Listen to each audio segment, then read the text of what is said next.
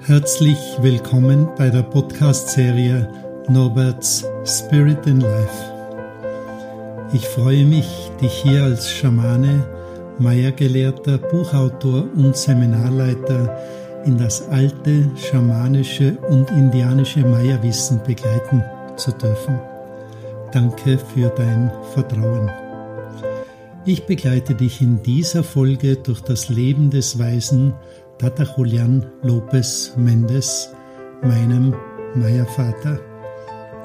Ich erzähle dir hier von unvergesslichen Begegnungen, von seinen faszinierenden Regenzeremonien, sein soziales Engagement, seine Liebe zu den Menschen und ganz besonders seine Liebe zu den Naturwesen als Schamane und auch Naturheilpraktiker. Nachdem viele Begleiter meines Lebenswerkes Basmundo diesen großen Schamanen und Weisen des Volksstammes der Maya Pocomames noch zu Lebzeiten kennenlernen durften, möchte ich meinem Maya-Vater hier mit gemeinsamen, oft so intensiven Erfahrungen vorstellen und freilich auch ehren. Die erste Begegnung mit diesem Tata war, wie schon in einer anderen Folge erzählt, im Flugzeug nach Kolumbien zum Stammestreffen der Indianerstämme Amerikas. Im Urwald von Kolumbien lud mich also dieser Tata ein, mit ihm gemeinsam den Weg der Maya-Priesterschaft zu gehen. Ich war von dieser Persönlichkeit auch so fasziniert, und wir spürten uns in einer Nähe, dass es für mich ganz klar war, nun diesen Weg mit diesem Meier gehen zu wollen. Tata Julian hatte eine sehr, sehr schwere Kindheit und auch Jugendzeit. Er hatte nicht einmal Schuhwerk und man könnte sagen, er zählte zu den Ärmsten der Armen. So musste er sich selbst lesen und schreiben beibringen. Er war zeitlebens lernhungrig.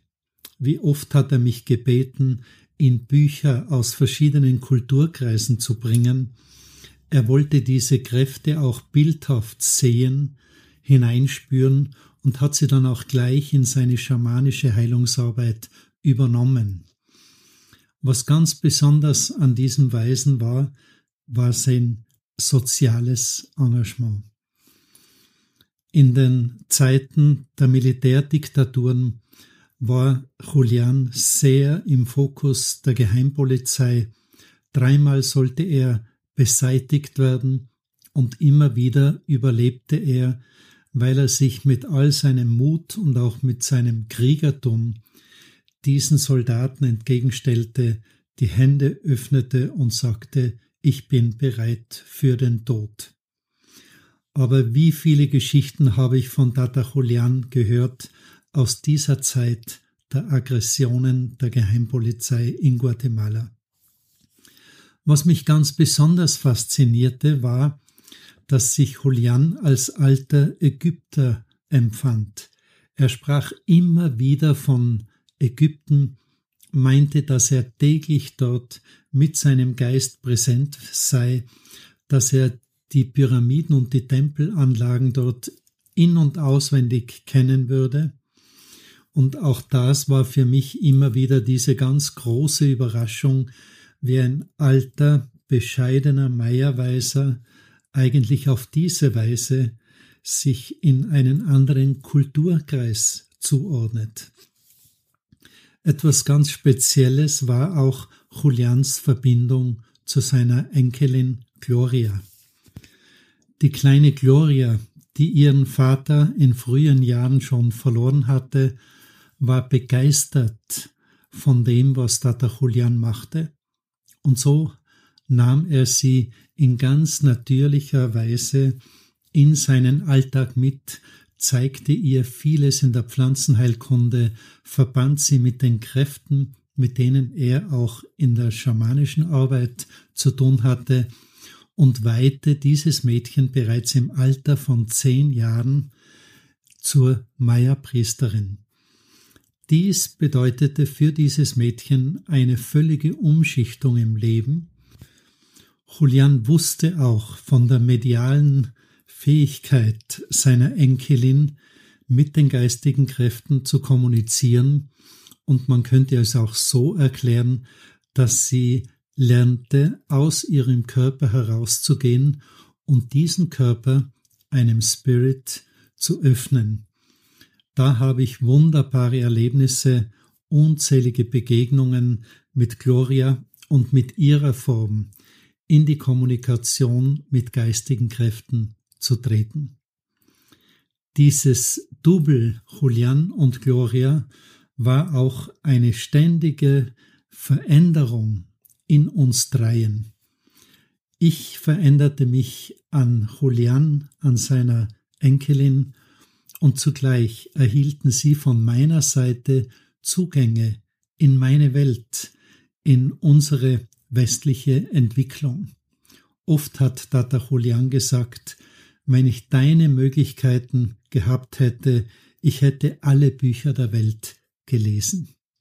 Der Beginn seiner eigenen Wanderschaft auf dem Weg der Meierpriesterschaft war dass er immer wieder kränklich oder auch sehr krank war, die Eltern sich keinen Rat mehr wussten, und er wurde dann immer wieder zu Schamanen gebracht, die ihm begleiten mögen, um ihn am Leben zu erhalten. Letztlich meinte dann ein Schamane zu ihm, de falta el camino, es fehlt dir der Weg. Und so öffnete dieser Schamane in ganz eigenen Ritualen, Vorbereitungen, seelischen Reinigungen den Priesterweg Tatacholians, aber dieser Schamane meinte, ich kann dich nur bis zu einem gewissen Punkt bringen, dann habe ich nicht die Erlaubnis, dir die Weihe der Priesterschaft zu übertragen. Eines Nachts hatte Julian einen ganz klaren Wachtraum, in dem ihm eine christliche Göttin, die Göttin Candelaria, erschien.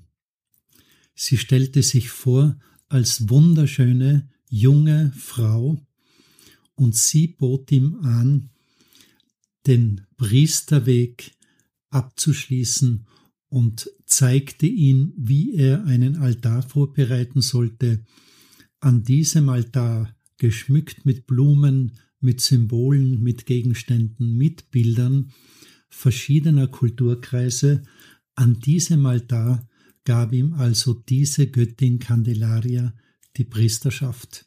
Es war ihr vorbehalten, diesen hocheffizienten Meierweisen zu weihen. Julian galt in Guatemala als einer der wenigen Regenschamanen, die die Kapazität hatten, inmitten der Trockenzeit durch Rituale die Kräfte zu aktivieren, die letztendlich dann den Regen da fallen ließen, wo er gebraucht wurde. Für Kolian war das ein Akt der Hingabe an die leidende Natur und an die Menschen. Viele seiner Zeremonien konnte ich miterleben. Wir haben viele dieser Zeremonien auch gefilmt und es gab immer das gleiche Erlebnis. Nach drei Tagen dieser Zeremonien begann es zu regnen. In einer anderen Podcast-Folge erzähle ich ja von den Regenritualen im Urwald Guatemalas, wo es an die 180 Brände gab, die großteils gelegt wurden und die wir durch Regenzeremonien auch löschen konnten. Wenn Tata Julian über diese Göttin Candelaria, die Lichtbringerin, seine Priesterschaft erhielt, so bedeutete dies auch, dass er in Folge immer wieder von dieser Göttin träumte, sie auf seinem Altar ehrte und sie zeigte ihm dann nach und nach die Qualitäten, die er nach außen bringen müsste. Sie erklärte ihm zum Beispiel, dass es auf dem Planeten Erde immer auch vier zentrale Persönlichkeiten gibt, in unterschiedlichen Kulturkreisen angelegt, die in sich die Aufgabe haben, das Energiefeld des Planeten zu tragen. Also über die vier Himmelsrichtungen vier zentrale verantwortliche Weise in der Aufgabe, das Energiefeld des Planeten zu hüten und zu begleiten. Tata Julian wurde der Süden des Planeten zugeordnet. Dies bedeutete auch für ihn, dass er täglich viele Stunden an seinem Altar saß und für die Menschheit, für den Planeten arbeitete und dass er auch in diesem Kontext dieser Aufgabe freilich auch von seiner eigenen Familie in vielen Bereichen auch abgelehnt wurde, weil eine Arbeitskraft fehlte, weil der Tata, der Vater, der Großvater stundenlang in seinem Ritualraum verbrachte und sich nicht um Geld verdienen, um Landwirtschaft kümmern konnte. So hatte es Tata Julian in Verbindung mit seiner Frau und seinen sechs Kindern wahrlich nicht einfach. Er wurde von vielen Menschen geachtet, aber von seinem engsten Kreis auch nicht erkannt und vielfach auch nicht gewertschätzt. Über Jahrzehnte hinweg heilte Julian Tausende von Patienten. Es war auch ein ganz gewichtiger Teil, den Menschen zu helfen in ihren Nöten und sein Wissen, seine Zugänge zu den Naturheilpflanzen, seine Zugänge zu den Spirits der Pflanzen für die Gesundung von Menschen einzusetzen, die bereit waren, auch einen Teil der Kosmovision Maya oder des spirituellen Glaubens zu übernehmen. Tata Julian litt auch an einer schweren Diabetes, die wir gemeinsam auch nicht in den Griff bekommen konnten, und so war es für ihn auch immer stärker spürbar, dass er auf die andere Seite gehen wollte. Und so hielt er eines Tages in Verbindung mit seinen Spirits, seinen ganz zentralen Lebensbegleiter, den Erzengel Michael, aber auch die großen Schöpferkräfte der Maya, er bat sie um Erlaubnis, sterben zu dürfen. Ich kam am nächsten Tag zu ihm und seine Enkelin erzählte mir davon, dass Julian ein Ritual für den Tod gestaltet hatte. Diese Erlaubnis war ihm aber nicht gegeben, und so wurde ich von Keme, dem Bruder Tod, gebeten, das Ritual das tags zuvor Julian für seinen Abgang gestalten wollte, wieder rückgängig zu machen. Damals kannte ich nicht die Zusammenhänge, aber im nächsten Jahr darauf folgend wusste ich, dass bei seinem Besuch in Europa sein Lebensweg in Erfüllung gehen sollte.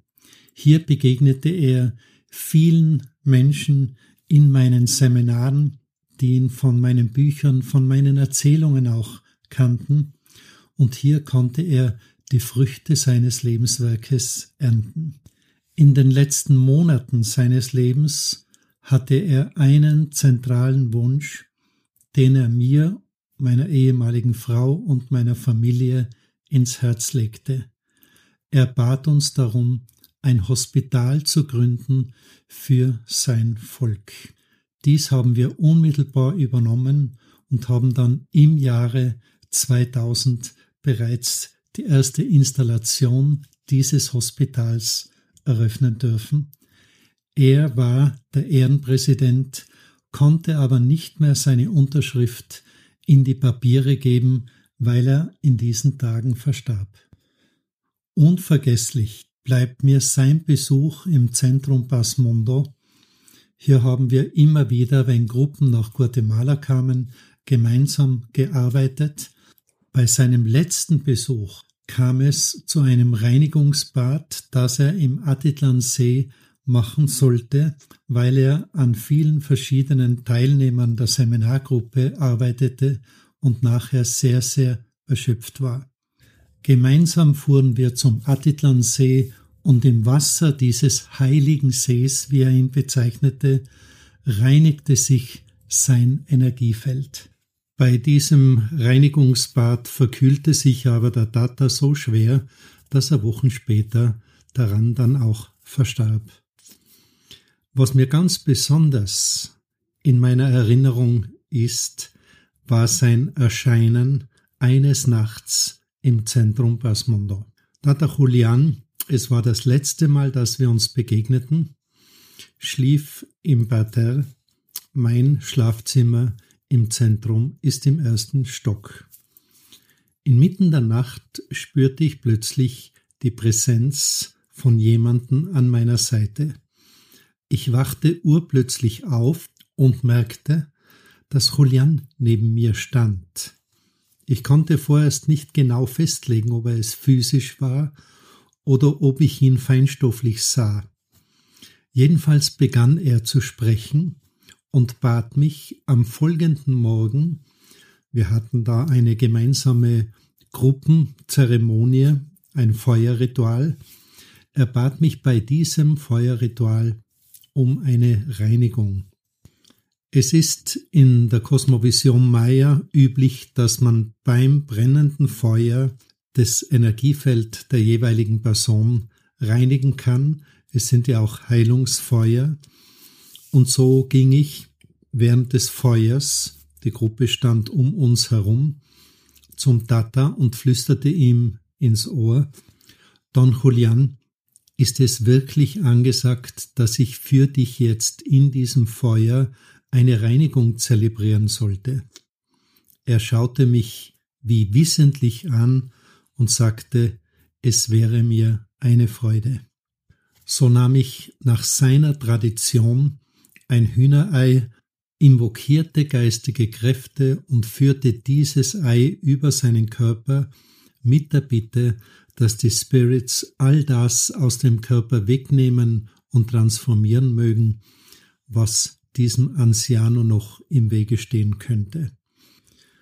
Wir gingen gemeinsam zum Frühstück, nachher setzten wir uns gemeinsam auf die Terrasse, er rauchte sein Zigarettchen in einem Stuhl, mit der Sicht über den Atitlansee sprachen wir über die Zeremonie wie üblich und ich erzählte ihm den Traum, den ich von ihm hatte.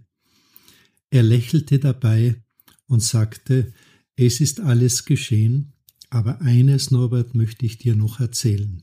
Es hat in meinem Leben als verheirateter Ehemann und Familienvater eine Frau gegeben, die ich aus tiefstem Herzen liebte. Es war unmöglich, diese Beziehung zu leben, meine Familie wusste davon und du hast mir jetzt einen großen Gefallen getan, diese Last von mir zu nehmen und mich von dieser Thematik jetzt in diesem Ritual zu befreien. Eine große Herausforderung seines Lebens war also auch La Vida Romantica. Und wie vielen Menschen geht es gleich? Ungeachtet dessen, ob jemand Schamane, Heiler, Weisheitslehrer ist, Letztendlich haben wir in unserem Menschsein doch alle ähnliche Themen, die wir zu bearbeiten haben. Bei diesem letzten Gespräch, das wir führten, meinte er, Norbert, wenn ich auf die andere Seite gehe, verspreche ich dir, dass ich dir vermitteln werde, wie es weitergeht nach dem Tod. Ein Wunsch von ihm war, dass er im Hof seines Hauses aufgebahrt wird, im Freien, und dass der Regen ihn einweichen würde, so hat er es ausgedrückt. Ein zweiter Wunsch war, dass er nach dem Tod 40 Tage Urlaub von allem bekommen würde. Darum hat er den Bruder Tod und seine göttlichen Spirits gebeten.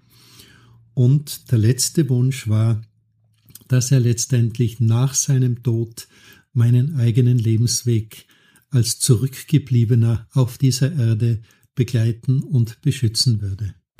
Wochen später begann ich mit meinem dritten Buch Die Magie des Herzens und ich kam zum Kapitel Cheme, der Bruder Tod. Es war mir unmöglich, diese Kraft, obwohl ich so viel davon wusste, in ein Kapitel zu schreiben, und so nahm ich das Telefon, rief in Guatemala an Tata Julian hatte gerade das Telefon bekommen und bat Gloria, dass sie mir den Anciano ans Telefon holen möge. Und sie sagte, Norbert, er ist gerade vor fünf Minuten verstorben. Ich war kurz schockiert, eine Freude berührte mein Herz, ich begann zu schreiben, Tata Julian war an meiner Seite und diktierte mir 20 Seiten dieses Kapitels. Es war frisch, lebendig und so, wie ich es mir wünschen würde, auch selbst auf die andere Seite zu gehen. Mein Meiervater hat mein Leben in ganz zentralen inneren Bereichen verändert und bereichert. Ich habe oft genug erfahren, was es bedeutet, wenn Meierweise in das Leben eingreifen und bewegen, als Toröffner, als Wegbereiter, als Helfer und Heiler, wie es auch Tata Julian Lopez Mendes war. Bis aufs nächste Mal. Ich freue mich auf eine weitere Herzensbegegnung mit dir. Gracias, dein Norbert Muig und Spirit in Life. Übrigens, ich freue mich, wenn du diese Podcasts auch mit deinen Freunden und Vertrauten teilst. Finde weitere Infos über meine Arbeit auf meiner Website www.basmundo.com.